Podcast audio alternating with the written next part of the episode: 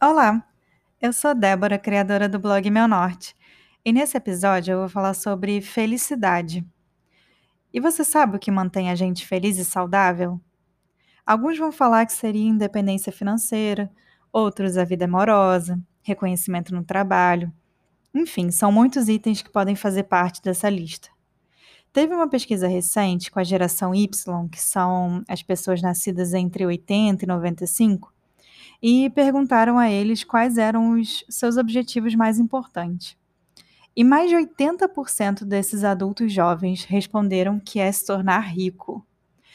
Metade desse mesmo grupo disse que um outro grande objetivo de vida é ficar famoso.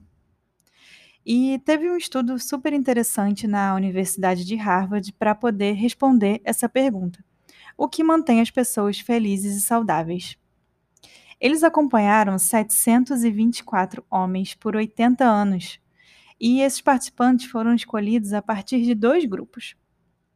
O primeiro grupo eram estudantes de Harvard, e o outro grupo eram moradores de Boston, de famílias menos favorecidas. E aí, a cada dois anos, os responsáveis pelo estudo faziam algumas perguntas para analisar algumas coisas, como satisfação no trabalho, a qualidade dos casamentos e atividades sociais.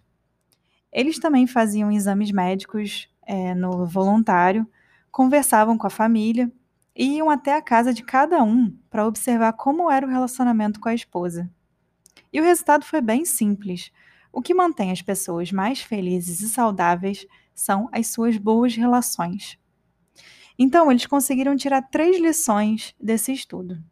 A primeira lição é que pessoas mais conectadas com família, amigos e comunidade são mais felizes, mais saudáveis e vivem mais.